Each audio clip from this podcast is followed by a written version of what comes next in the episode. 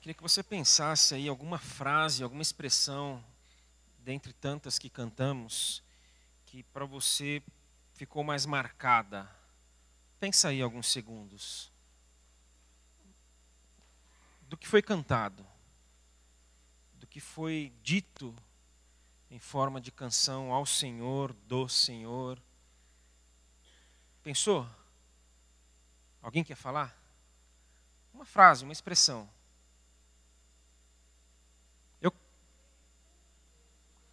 Diante dele todo joelho se dobrará. Qual outra? Nada além do sangue. Reina sobre o meu pensar, sobre o meu falar. Mais alguém?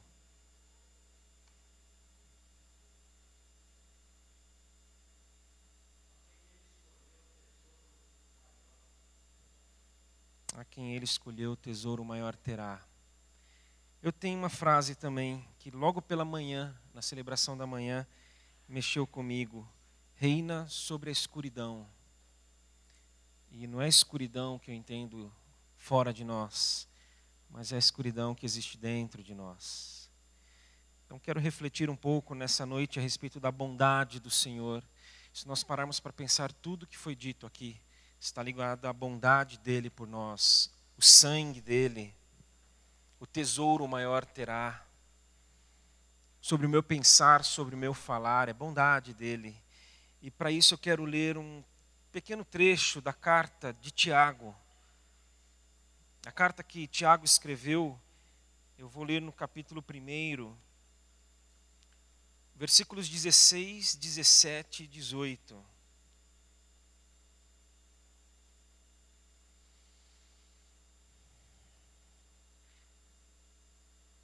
Tiago 1, 16.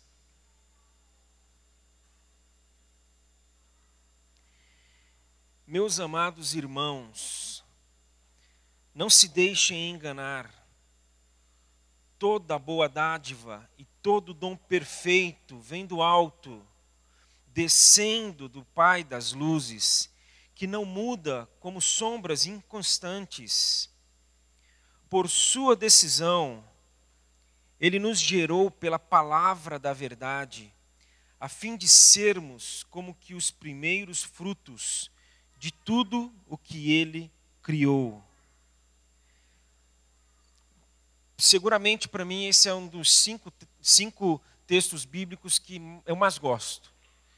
Que, que eu, eu acho lindo esse texto.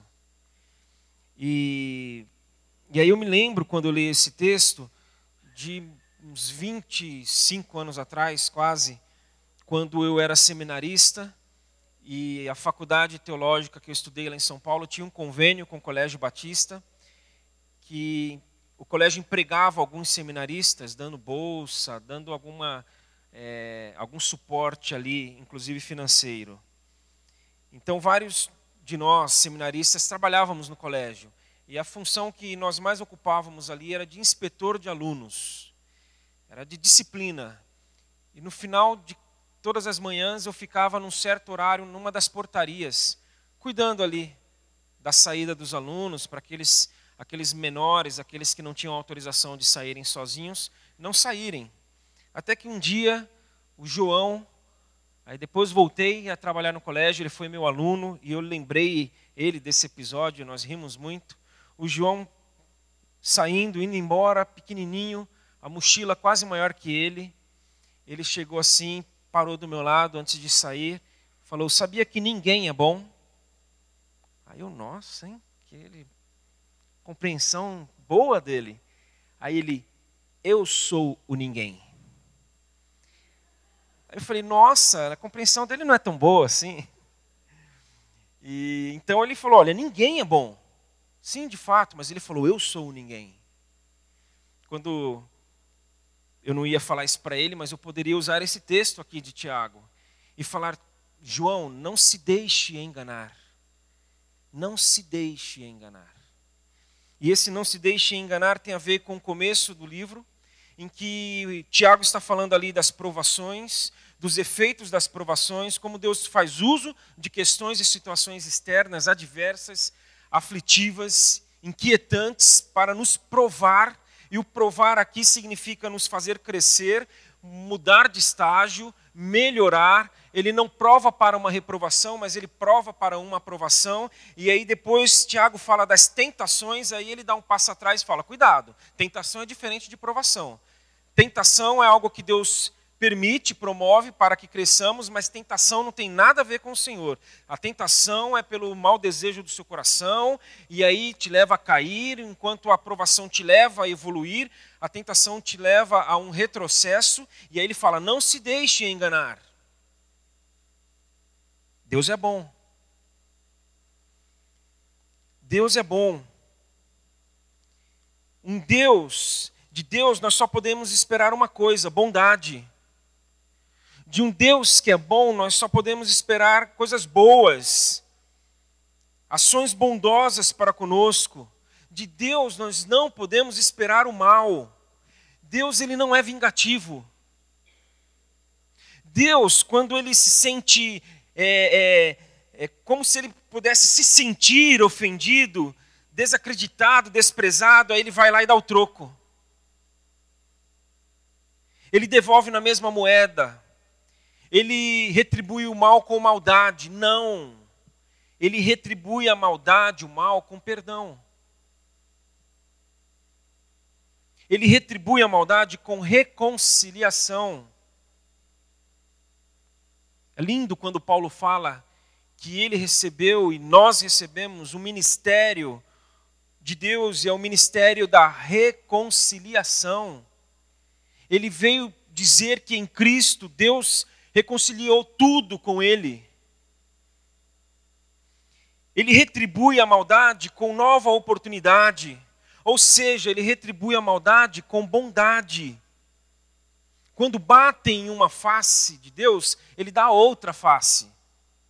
E eu já falei aqui que levar um tapa num, numa das faces, e quando Jesus fala de dar a outra, não significa nós virarmos e falarmos para a pessoa, bate nessa aqui agora.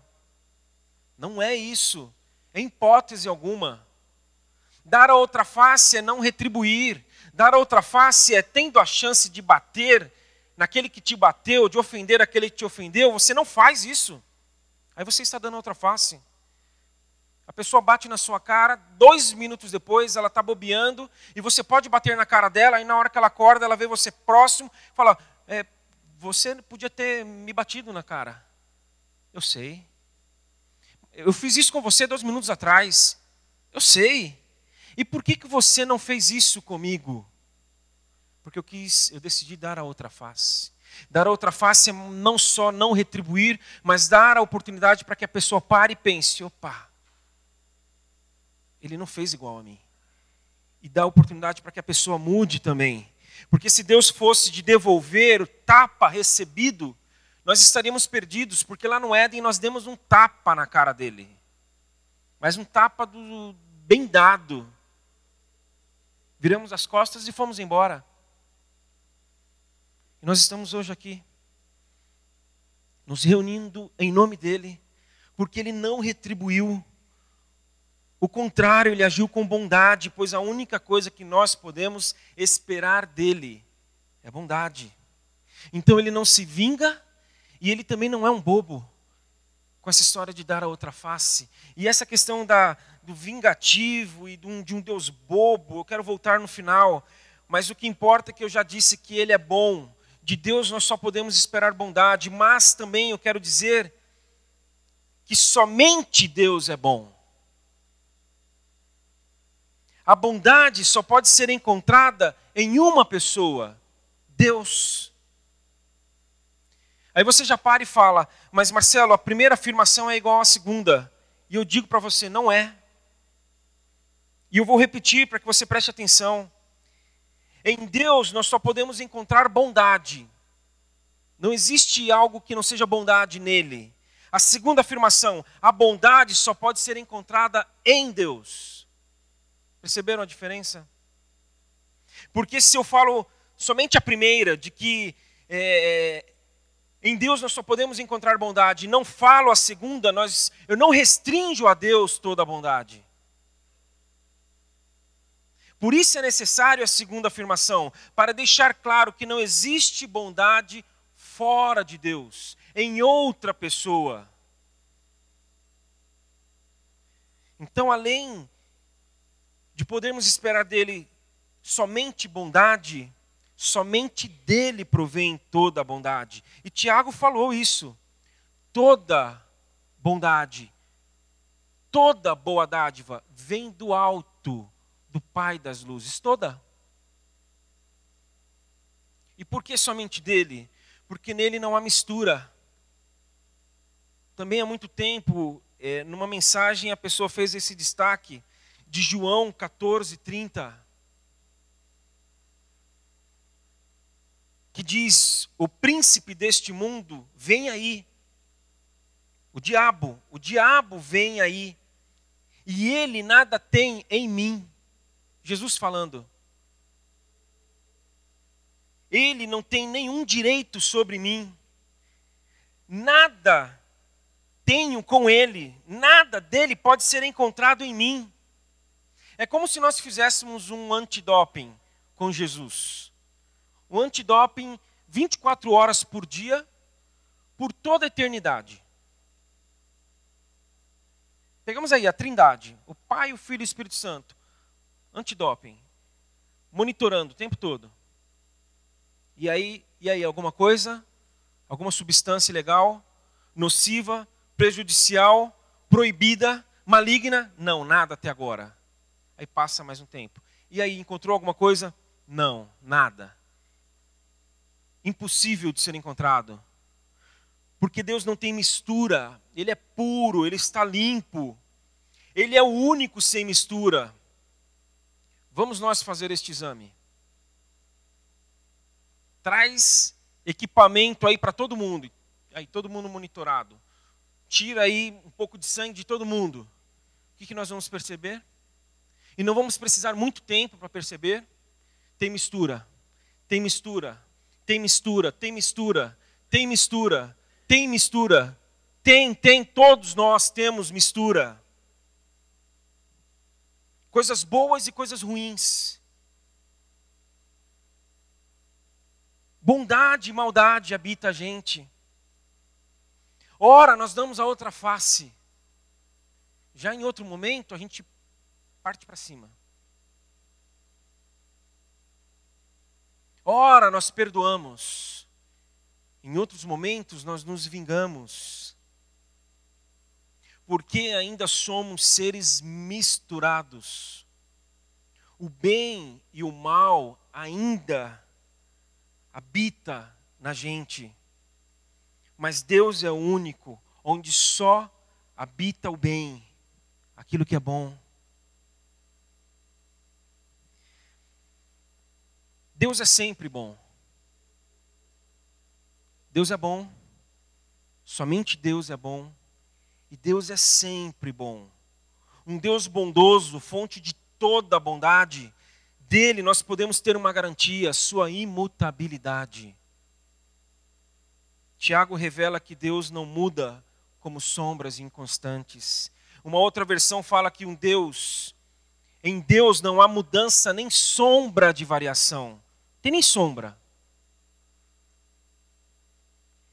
Então aqui eu volto um pouquinho na ideia daquele Deus vingativo, de um Deus meio bobo, em que a cultura religiosa formou. Porque uma coisa é o que é o evangelho de Jesus Cristo. A outra coisa é o que a cultura religiosa escreveu e muitos por aí têm pregado e muitos por aí têm e a gente ouve e a gente fala: nossa, esse cara tem razão. Tem razão nada. Qualquer coisa que se aproxime de um Deus vingativo, um de Deus meio bobo, que faz tudo aquilo que a gente quer, é mentira. Porque o vingativo está, a ideia de, é, é uma ideia vinculada à bondade de Deus estar condicionada ao nosso bom comportamento. Deus, ele é bom conosco na medida em que a gente faz as coisas corretas, que a gente vive direito, que a gente vive certinho, que a gente vive na linha. E quando nós não seguimos a regra pré-estabelecida por ele, aí é um problema. Aí o cara está indo para o trabalho, no meio do caminho fura o pneu. Aí ele está vendo? Não orei antes de sair de casa. Aí o jovem estudou, estudou, estudou, estudou, se dedicou, foi, virou noites estudando para o vestibular, não passou. Aí ele já sei o que foi. No último mês, para eu poder fazer algo, ter um estudo mais intenso, eu não fui na igreja nenhum domingo. Foi Deus. E aí a gente fica com essas ideias absolutamente equivocadas, absurdas. E aí a gente começa a barganhar com Deus, porque é o caminho. Pois nós achamos que é assim que ele funciona. A gente chega para ele e fala: Nossa, senhor, o negócio é o seguinte: se o senhor me ajudar a fechar aquele negócio amanhã de manhã, naquela reunião às 8 horas da manhã, eu vou me dedicar mais ao senhor. E pensar assim, relacionar-se com Deus nesses termos, é questionar a imutabilidade dele. É acharmos que tem hora que ele vai ser bom e tem hora que ele não vai ser bom. Porque naquele momento eu fiz tudo direitinho, naquele não. Então no que eu fiz bem, ele foi bom. Naquilo que eu não fiz bem, correto, ele não foi bom. E achamos que ele altera o humor dele de acordo com as nossas escolhas e decisões. Mas isso é, se assim fosse, seria um Deus muito mesquinho, um Deus muito infantil, um Deus pequeno demais, que fica contabilizando. Ele contabiliza e. E aí o Guilherme chega, ele faz alguma coisa e Deus pega lá o caderninho dele. Então, Guilherme, ah, ah Guilherme, eu tô, até anotei aqui que três semanas atrás, e aí ele fica nessa vingativo. E nessa ideia de um Deus vingativo, de um evangelho que é, é impiedoso. Eu fiz uma brincadeira umas semanas atrás de uma série, a série do evangelho do crente impiedoso. Então eu criei aqui alguns finais diferentes dos finais que nós encontramos nos evangelhos. Eu quero ler aqui cinco situações. A primeira delas, a mulher flagrada em adultério. Uma mulher flagrada em adultério foi levada pela liderança religiosa da época até Jesus. E a liderança disse: Senhor, a lei diz que ela deve ser apedrejada. E o Senhor falou: Ok, quem não tiver pecado aqui, que atire a primeira pedra. O texto fala que eles foram indo embora. E aqui eu criei um final diferente. Não está na Bíblia, tá? Vocês ouviram que não está na Bíblia. Mas talvez no coração de alguns. Isso que é um problema. Aí Jesus falou: Ok, atire a primeira pedra. Aí todos foram embora. E Jesus falou. Então, Jesus, firme e contundente, disse: Eu não tenho pecado. Eu sou muito santo para conviver com você, pecadora. Foi aí que ele escolheu criteriosamente uma grande pedra e desferiu seis fortes golpes na cabeça da mulher, que acabou sangrando até morrer. E juntamente com ela, acabou sua vergonhosa vida de pecado. Tem mais. A crucificação de Jesus.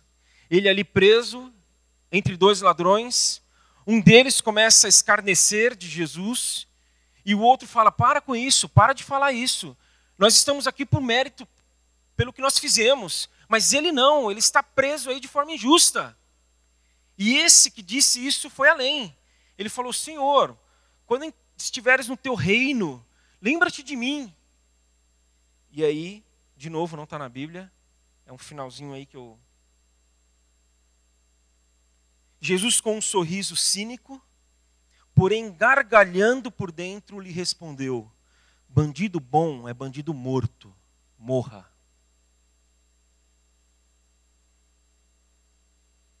A multiplicação dos pães e peixes.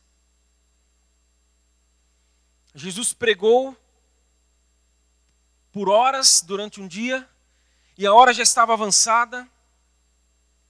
Os discípulos chegaram, Senhor, está tarde. Eles estão com fome, nós não temos comida para todos eles. Por que, que o Senhor não dispensa eles, diga para eles irem embora e aí cada um é, pode se alimentar? Respondeu Jesus: Vocês têm razão. Já fizemos muito por eles. Está na hora de se virarem um pouco e fazerem por merecer. Estou cansado dessa eterna dependência. Mandem todos embora, já. Vocês aguentam mais dois? De manhã uma pessoa fez uma cara assim para mim, tipo, para. Aí depois eu fui falar com ela, estava é, difícil. Ela, na segunda eu já não queria mais que você continuasse. Mas tem mais. Jesus ressurreto se encontra com Tomé. Jesus aparece aos discípulos e aí os discípulos depois encontram Tomé, que não esteve presente na aparição de Jesus aos, aos discípulos, e falam: O Messias está vivo. É verdade, nós vimos ele, nós encontramos ele. E Tomé fala: Eu preciso ver para crer. Se eu não tocar em suas feridas, eu não vou crer. E Jesus disse a Tomé: Três anos de convivência intensa e você ainda vem com essa conversa de preciso ver para crer?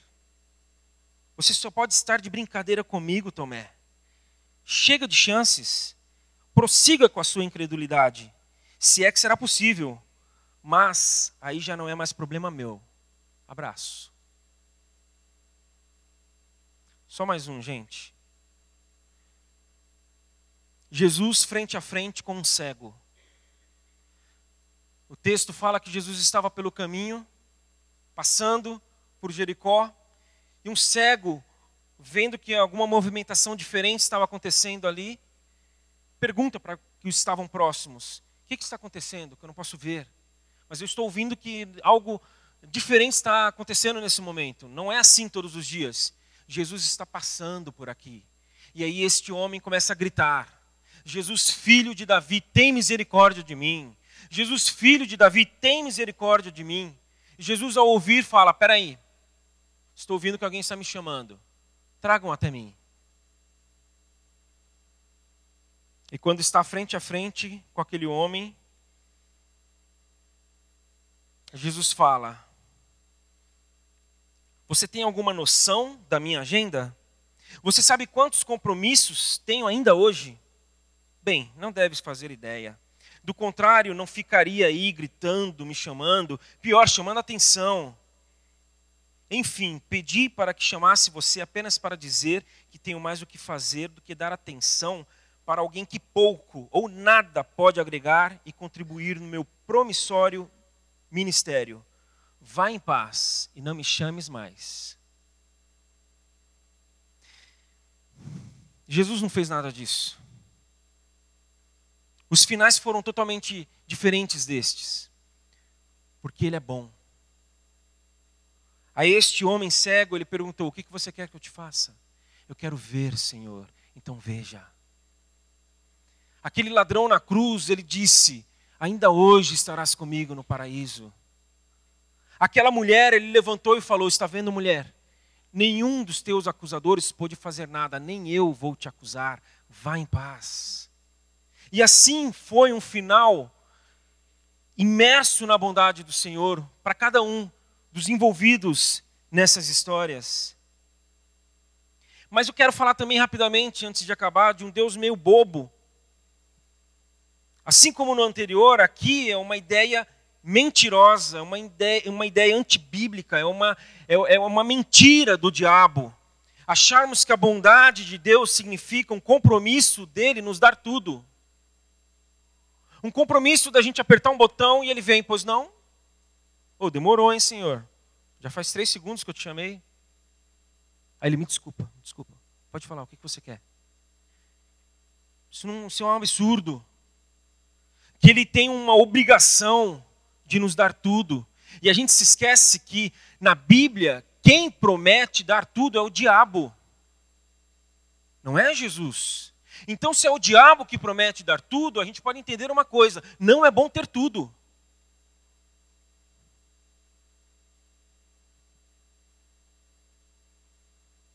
Então a bondade não deve estar relacionada a Deus nos dar coisas.